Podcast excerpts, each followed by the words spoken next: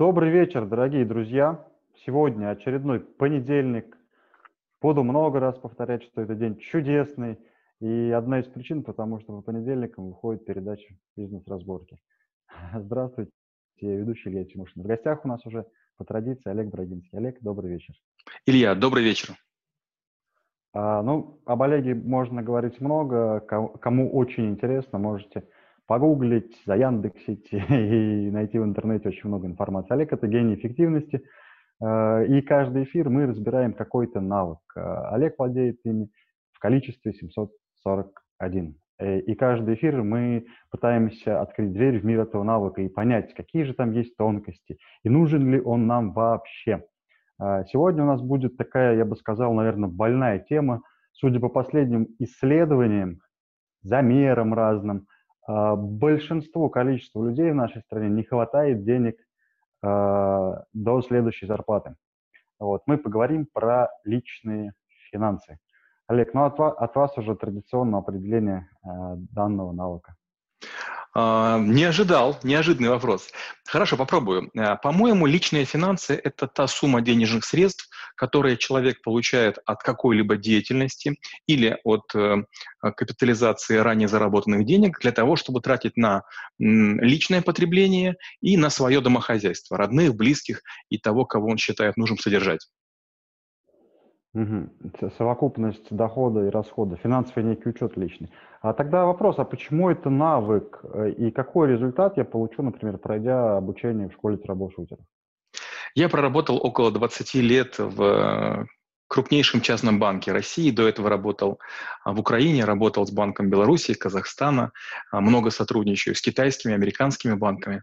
И э, во всех странах я заметил такую тенденцию, что большинство людей заблуждаются и по поводу природы денег, и по поводу того, как читать документы банковские, и по поводу того, как деньгами распоряжаться. То количество заблуждений, которое существует, к сожалению, приводит к неэффективности. Скажу по секрету, э, во многих банках клиентов кластеризируют, сегментируют или типизируют на несколько больших групп. Так вот, три группы, на которых банки зарабатывают деньги, это прожектеры, люди, которые думают, сейчас я попробую, и у меня все получится.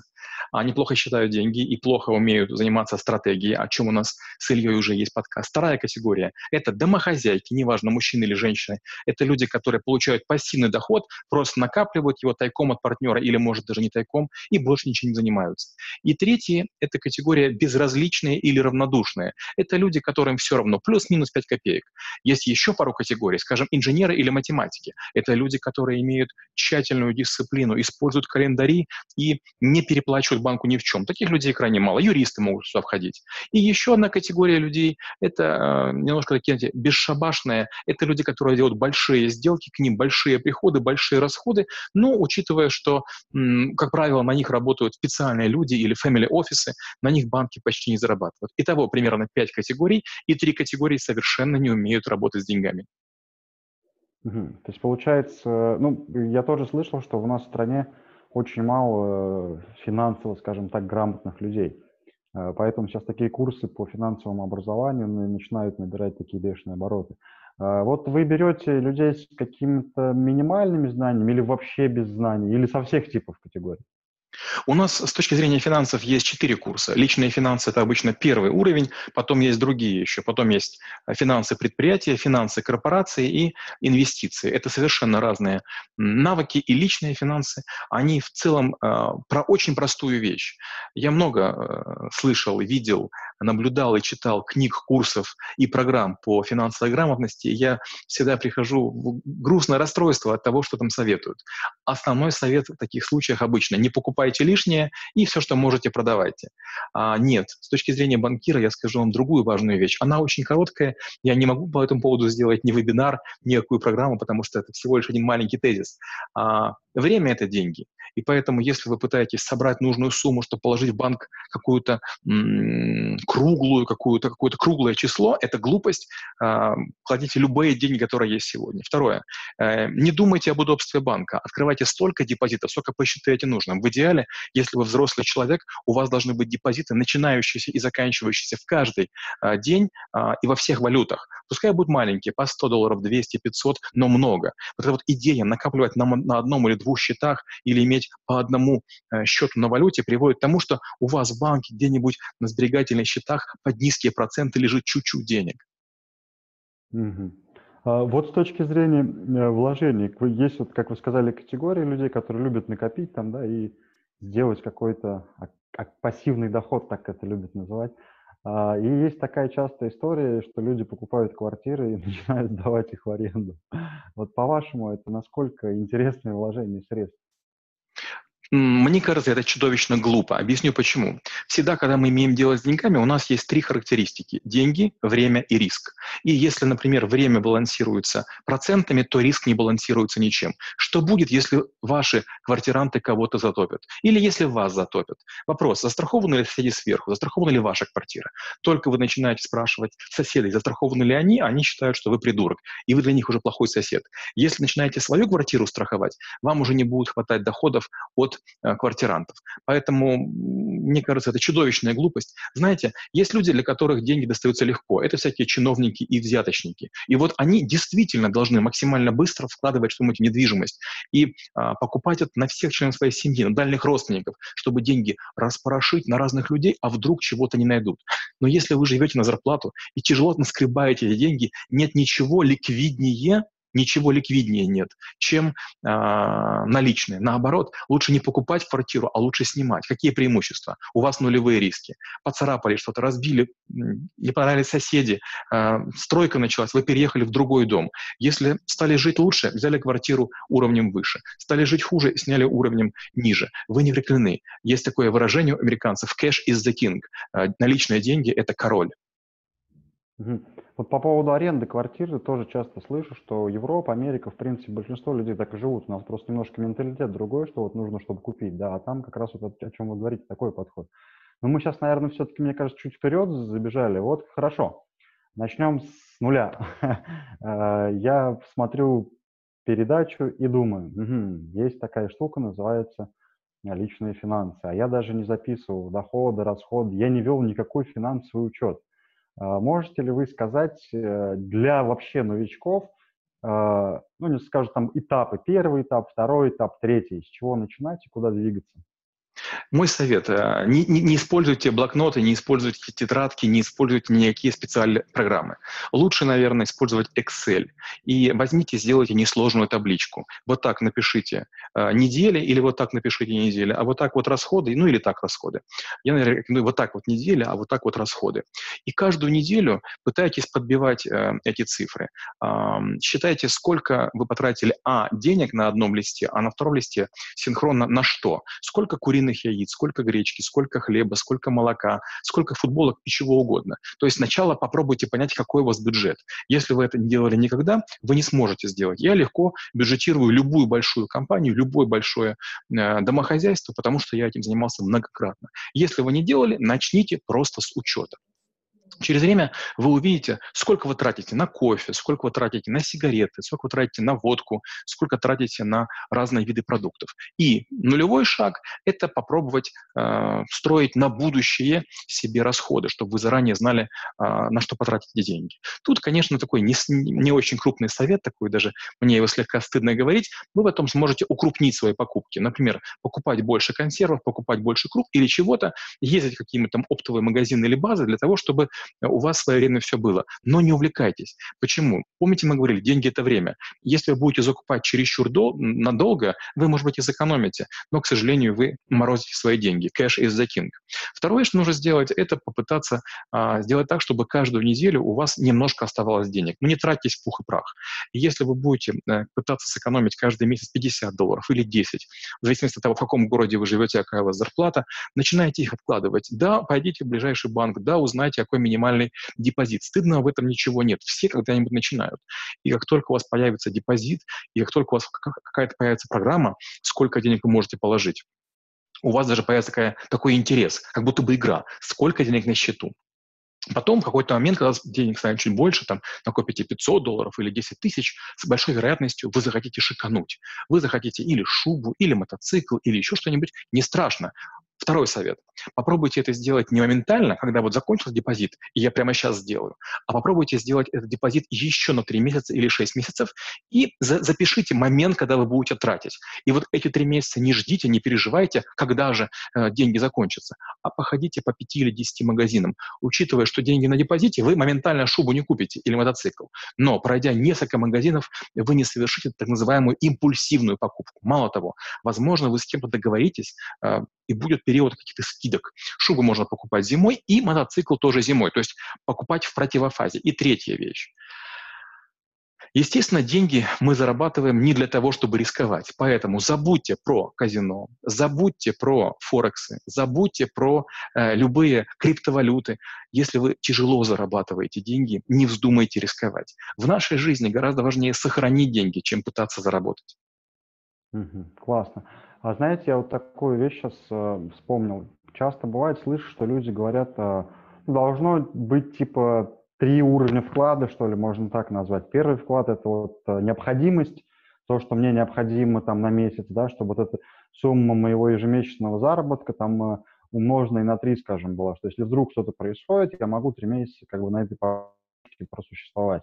А второй уровень – это типа комфорт, там, э, заработок на год вперед, когда я могу комфортно год. И третье – это уже, э, ну, по-разному называют кто-то, излишество и так далее, мечты, когда у нас там на чуть больше, я не помню, по-моему, трех лет месячный доход возникает. И вот с каждой, с каждой суммы, которая приходит, нужно на каждый вклад распределять. А вот э, такая градация, скажем так, накопления денег, по-вашему, это что? Вы знаете, это глупость. А, почему мы начали, помните, я сказал, что не слушайте никаких финансовых консультантов. У них своя задача. Люди, у которых есть деньги, финансовые консультанты не идут. Гляньте, как они одеты, гляньте, как они говорят. У них не очень высокое образование, они не очень дорого стоят и дурацкие совершенно дают советы. Послушайте, а, эту игру вы можете сами придумать. Но суть ее состоит лишь в том, что необходимо познакомиться с тем, что такое банк.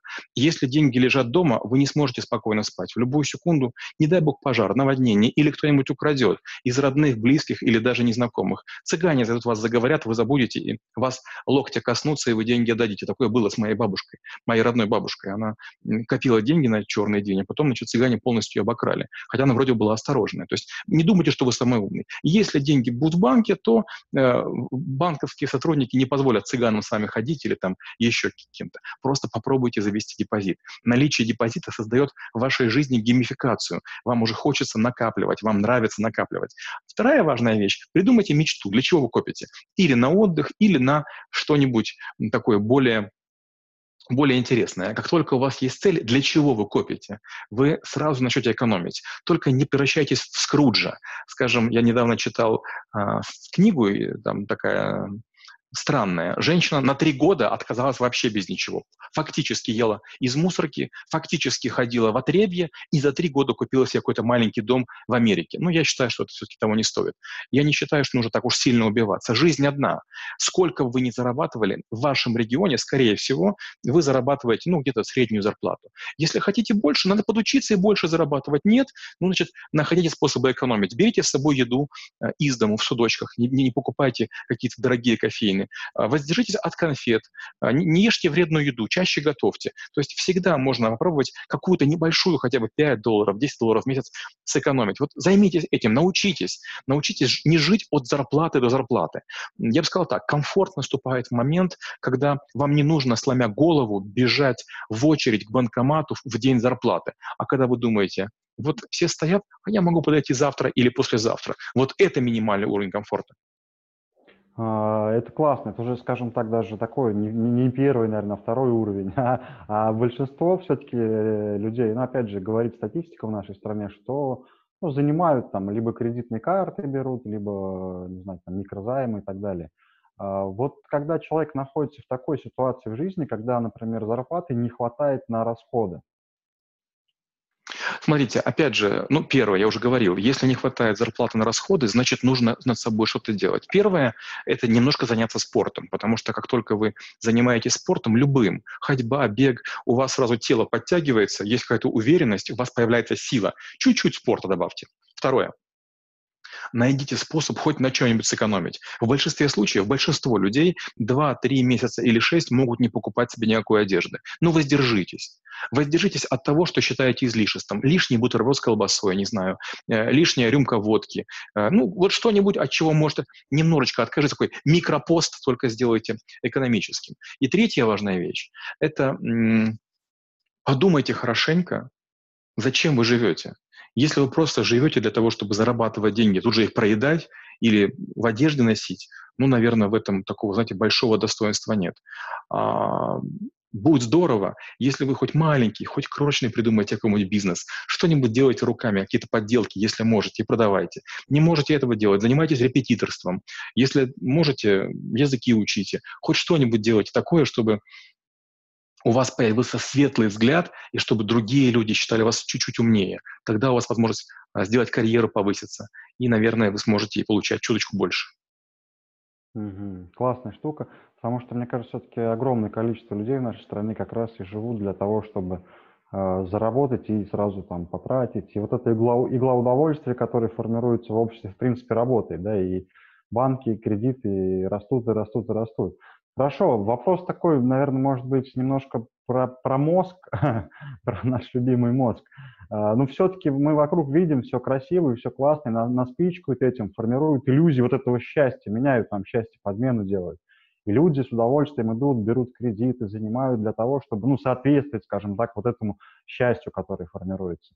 А, если я уже попал в зависимость от этой истории, мне что надо делать? Знаете, я видел такую парадоксальную штуку. я был э, в Африке, и там было сколько-то ребят, которые нам помогали на дайвинге. И, конечно, там принято давать чаевые. Мы дали чаевые. И вот парни, которые весь день на жаре э, помогали нам, а мы там по четыре баллона брали, чтобы глубоко нырнуть, там всякие пещеры исследовали. Парни очень тяжело работали, они были мокрые, на горячем таком солнце, на раскаленной палубе. Мы там по тенечке сидели, и нас поливали всякими жидкостями, а они, бедные, там не могли ни есть, ни пить. И вот, значит, мы заплатили деньги, и каково было наше удивление, когда они, э, приплыв, приплыв, вдруг бросились и купили, значит, скинувшись там, как-то, не знаю, своими местными деньгами, купили 2 литра Кока-Колы сели ее, пили, и для них это был праздник, типа, о, о, круто. Я спросил парня, а почему пьете колу? Почему именно колу? Они говорят, понимаешь, кола – это праздник. Значит, есть такая реклама, Кока-Кола – это праздник. Наверное, похожая реклама есть и на других территориях. Я сказал, подождите, но это же газировка, это же вредно. Если вы купите чистой воды, она будет стоить дешевле, а вы деньги домой понесете. Они говорят, ты знаешь, мы целый день работаем ради того, чтобы вот эту шипучку, вот этот звук услышать, и значит, было сладко. И я подумал, хм, Здорово, нас так всех подсаживают. У меня тоже есть любимая обувь, любимые футболки, любимые сорочки, любимые галстуки. И приходит время, я бегу в магазин, покупаю, хотя шкафы полные. Вот тут, конечно, надо хорошенечко подумать. Есть такая технология, когда вы сами с собой договариваетесь. Для того, чтобы купить что-нибудь, я должен такую же аналогичную вещь, вещь выкинуть. Это нулевой уровень. Первый уровень еще круче. Ничего не покупаем, но каждый день пытаемся какую-то вещь из квартиры выкинуть или продать, ну, если возможно. И знаете, что через время вы сможете обходиться гораздо меньшим количеством вещей. То есть надо прекратить вот это потребление, вот эту тягу, иметь все новое. Послушайте, всегда будут люди, которые богаче, чем вы.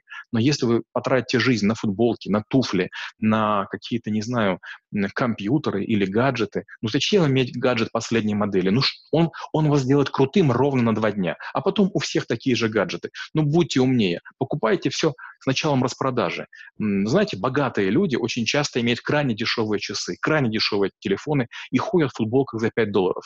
И я такой весь расфуфыренный бывал, приходил к ним и думаю, хм, он миллиардер, он одет на 200 долларов, я там гораздо беднее, чем он, но я одеваюсь там, не знаю, там на десятку тысяч долларов. Зачем? А, то есть такая возникает тогда ощущение, что есть некие понты в голове, да, то есть вот э, создать иллюзию, обложку, то есть как раз, да, это мы говорили репутация, имидж, что-то имидж нарисовать, который непонятно не соответствует тебе. Э, да, это здесь работа на самом деле глубокая, потому что вот вы когда сказали, что нас подсаживают на любимые бренды и вещи, это прям аж прочувствовалось все внутри. Ну хорошо, по люди, которые там трудятся, есть э, зарплата, бонусы и так далее, здесь понятно. Первый, наверное, это научиться оптимизировать расходы, когда мы распишем доходы, расходы, мы будем понимать, что реально у нас на кофе уходит столько денег, а мы даже это в совокупности, я сейчас сигареты считаю, сколько на сигареты уходит, ну, все больше подходишь к тому, что, наверное, надо бросать, потому что это уже ну, реально в выражении месяцев это много денег достаточно, просто на гадости. Второе, это, наверное, научиться накапливать, да, как вы говорите, в разных там счетах это все сохранить. Третий, наверное, это уровень уже идет, когда мы их куда-то накопленно инвестировать пытаемся. Вот если с точки зрения инвестирования смотреть, можно ли, куда, куда лучше вообще двигаться в нашей стране? Потому что, ну, недвижка, да, я с вами согласен, здесь очень много рисков, и когда они трудом заработаны, все-таки нерента, ну, нерентабельность по отношению к времени и рискам вкладывать. А вообще вот э, вы, скажем так, э, когда к этому пришли в свое время, куда считаете правильным вкладывать деньги?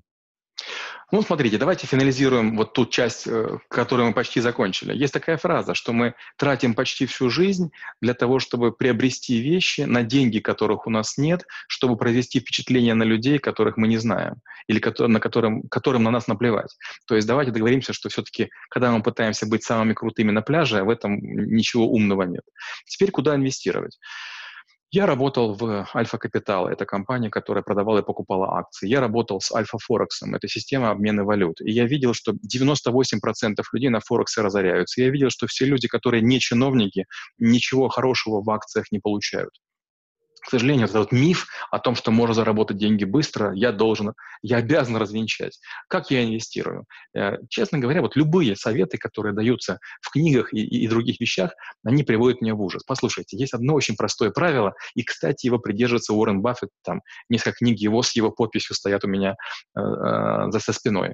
А, он говорит простую вещь. Я вкладываю только в то, чем лично пользуюсь. Я пошел еще дальше. Я вкладываю деньги только в те бизнесы, в которых я участвую, то есть в которых я являюсь частью, цепь, частью цепи по созданию ценности. Я никогда не вкладываю деньги в абсолютно чужие бизнесы. Есть два понятия. Вы инвестор, вы положили деньги и ждете, от страха трясетесь, отдадут, не отдадут. Или пишете себе на бумаге или в воздухе бумажную прибыль, а вдруг повезет. Да, это то же самое, что МММ. Или второй вариант вы тратите какое-то время, вы или являетесь продажником, или технологом, или продуктологом, вы что-то делаете в чужом бизнесе, в котором являетесь партнером на какую-то долю, на 5% или 10%, и, естественно, вкладываете деньги. Вот я работаю только так. То есть я никогда не являюсь стратегическим инвестором, вложил и забыл. Послушайте, только дураки надеются, что так можно заработать. Против вас будут работать все. Топ-менеджер той компании, собственной той компании и даже финансовый директор. Вы для них дурак и идиот. Вы дали деньги и не собираетесь их контролировать. А если вы входите, входите в какую-то компанию, в которой есть сколько-то людей, и почти каждый день там бываете, и делаете что-то полезное, тогда этим людям вас невыгодно обманывать, потому что, а вдруг вы деньги резко выдернете и куда-то пойдете, а вы и дали деньги, и являетесь человеком системы, то есть вы конкретно что-то делаете. Угу, класс. Но это уже, мне кажется, такой уровень очень профессиональный. А есть такое еще мнение, бытует, тоже много разговариваю, что есть, скажем так, уровни мышления, мышление бедняка, мышление богача и мышление инвестора. А, ну, какой-то пример. К примеру, человек, э, а, есть э, какая-то ситуация в его жизни, скажем так, проблема, и вот он, чтобы решить, находит самый дешевый вариант или просто отдает денег, чтобы меньше вот этих э, нервных стрессов каких-то было, перекрывает. Вот когда мы пытаемся каждую копейку отжать, это как бы мышление бедняка. Когда мы просто свои нервы бережем и тратим, мышление богача. Ну и так можно это в разных ситуациях э, разложить ситуации. Вы как думаете, существуют ли такие мышления бедняка, богача и инвестора? Нет, конечно. Это придумывают какие-то фальшивые гуры. Послушайте. Ну, во-первых, у каждого своя война и у каждого своя стратегия. А, нет никакого мышления богача. Есть очень богатые люди, которые за два, за три года просто сдуваются. Ведь большинство людей богаты временно. Обратите внимание, люди, которые позавчера, год назад, 20 или 100 назад были крутыми, их семьи разоряются почти всегда. То есть рано или поздно в очередном поколении появляется кутеж, и деньги расходятся в никуда. То есть сколько угодно накопить денег невозможно. Рано кто-то дети или внуки или какие-то судебные тяжбы у вас забирают все. Это А. Б. Вы должны для себя понять, что есть две важные вещи. Это деньги и время, не говоря уже о рисках. Если что-то вы умеете делать хорошо, конечно, делайте сами. Но всегда, почти всегда важнее купить время.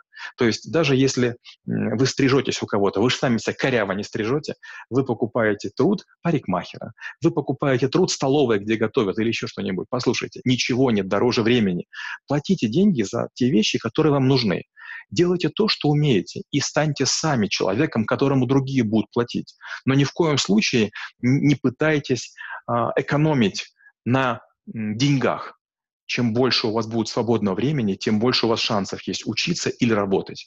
А если вы все время скупердяничаете и сами вообще все делаете, у вас не будет времени ни подумать, ни стратегию жизни выстроить, ни с кем встречаться. Вы станете скопидомоком, вы станете неприятным, э, скупым рыцарем, как помните в известном произведении.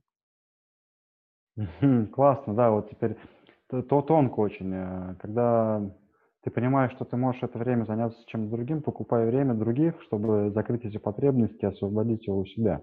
А, вот, наверное, про, про это, да, имел в виду, что скупердейство как раз в том, что я лучше сам сделаю, чем кому-то заплачу. Пусть коряво подстригу себя, но это сделаю сам и сэкономлю 150-500 там, рублей, смотря кто где ходит. Да.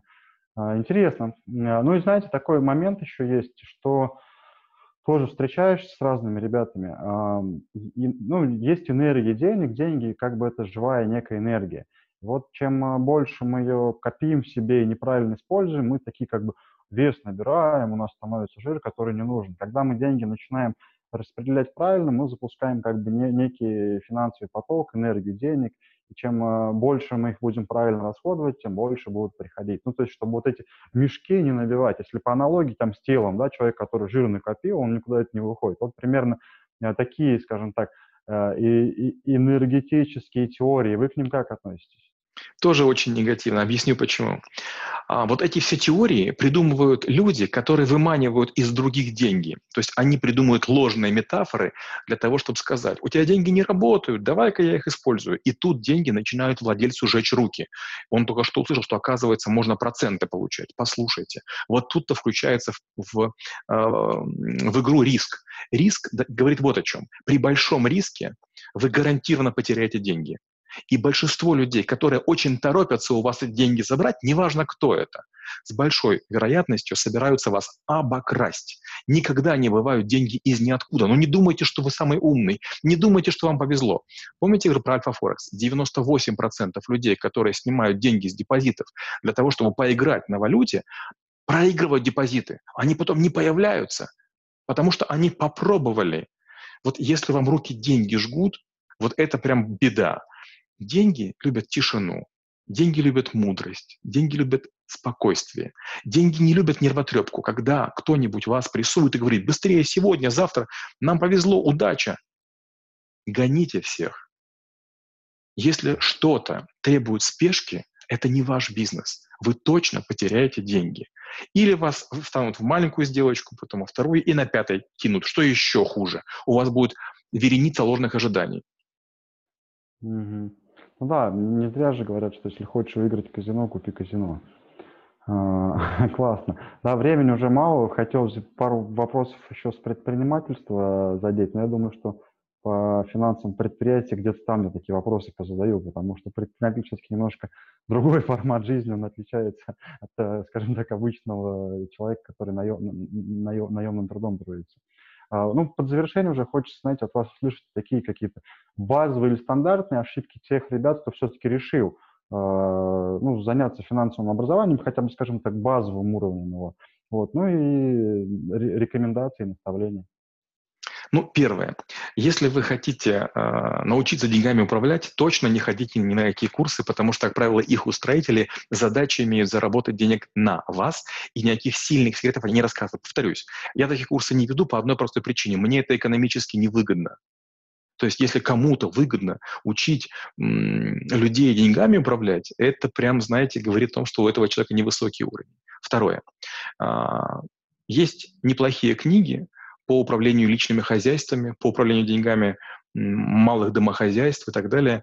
Наверное, стоит их почитать. К сожалению, они все или американские, или французские, или немецкие. Третье – это зайдите, э, найдите себе людей, у которых есть маленький крошечный бизнес. Кафе, автомойка, шиномастерская. что-нибудь одно, очень маленькое, осязаемое. Не, знаете, найти друга, у которого там 20 точек, 50 точек, 200 точек. Вы просто на слишком разном уровне. Его советы будут очень крутые, но неприменимы. Найдите того, кто два или три года назад сделал ногтевую студию или еще что-нибудь. И поговорите. Объясните, что вы лично не собираетесь делать такой же конкурирующий бизнес. Просто вот интересно, как все устроено. И люди вам механику расскажут. И вот как только вы поймете механику, вы вдруг откройте для себя такую, знаете, простую истину что бизнес, любой бизнес, он требует много вложений, он требует нервов, он требует точного расчета, он требует, может быть, даже два-два с половиной года отказывать себе во многом. Но знаете что? Потом у вас появляется работа, на которой вы спешите. Потом вы становитесь хозяином своего дела. Потом вы нанимаете людей, они начинают на вас работать. Это, знаете, такое движение, при котором есть осознанность, появляется смысл, появляется радость, вы понимаете, зачем вы живете. Вы начинаете понимать, сколько будет денег завтра, послезавтра и так далее. Депозиты – это чересчур консервативно, и вы мало заработаете денег. Инвестиции – чересчур рискованно, скорее всего, вас обдерут. Но любой маленький бизнес – делать пирожки, ремонтировать обувь, заниматься химчисткой – вот он прокормит вас и в трудное время, и позволит вырасти э, во время хорошее. Хм, классно. Вот. Ну, конечно же, завершая, хочется сказать, что знаете, финансы, личные финансы, наверное, это а, тот первый шаг, я не зря в школе трэблшутеров, это базовый уровень, для того, чтобы потом управлять предприятием или э, другими организациями, потому что, как у нас было в предыдущем подкасте, что сначала мы расписываем расходы. А личные расходы – это та, тот маленький огород, на котором нужно научиться управлять этим, и как э, здесь вы уже станете специалистом хотя бы второго там, или третьего уровня, уже, наверное, имеет смысл делать следующие шаги. Поэтому э, базовое образование, самообразование, наверное, все-таки это самое лучшее образование, и книги, все это классно. Ну, начните с простых Excel, как Олег сегодня привел в формулах, и научитесь оптимизировать расходы, не, садя, не садясь на иглу удовольствия. А, какая разница, сколько стоят э, ваши кеды, да, и сколько им лет, если вы в пятой или десятой стране, как тоже об этом говорилось. Вот. Ну, конечно же, немножко рекламы. Это школа трэблшутеров, школа Олега Брагинского, где каждый навык обучается, обучается профессионально, вы получаете алгоритмы, фиксируете, и потом его начинаете улучшать. Становитесь эффективнее. Стань эффективнее Олегом Брагинским. Конечно же, торгово-промышленные палаты, где у нас есть комитет. Включайтесь в комитет поддержки малого и среднего предпринимательства. Пытайтесь что-то изменить в нашей стране. Спасите малый и средний бизнес. А, ну и мастерская Мощный, где мы обучаем интернет-торговлю, чтобы она стала как йогурт, вкусный и полезный. Олег, спасибо вам большое за сегодняшний эфир. Друзья, до новых встреч через неделю. Спасибо и до встречи через неделю. Чудес и волшебства.